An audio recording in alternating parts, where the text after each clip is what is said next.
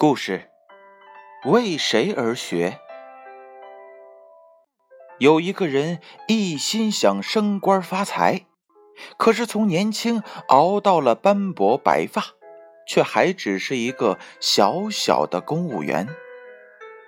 这个人为此极其的不快乐，每次想起来这事儿就掉眼泪。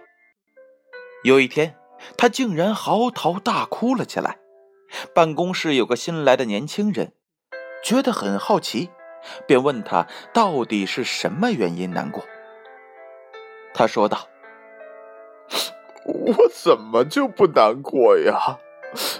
我年轻的时候，我的上司爱好文学，我便学著作诗，学文章。”想不到刚有点小成绩，却又换了一个爱好科学的上司。我要赶紧改学科学，研究物理。不料上司嫌我学历太浅，又不够老成，还是不重用我。后来换了现在的领导，我自认为文武兼备。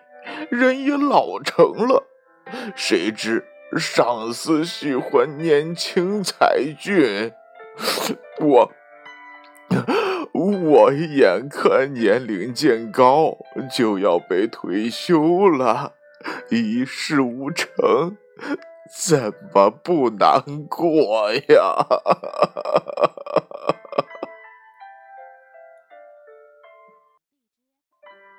故事讲完了。小故事，大哲理。这则故事又告诉了我们什么样的道理呢？研究学问、学习技能，应该是为了充实自己、提升自己的价值，千万不能为了迎合别人的旨意或随时代潮流而盲目的进行。否则，目的不能达成是小，白白糟蹋了一生宝贵的光阴，才是可惜呀。故事为何而学？建勋叔叔与大家共同分享。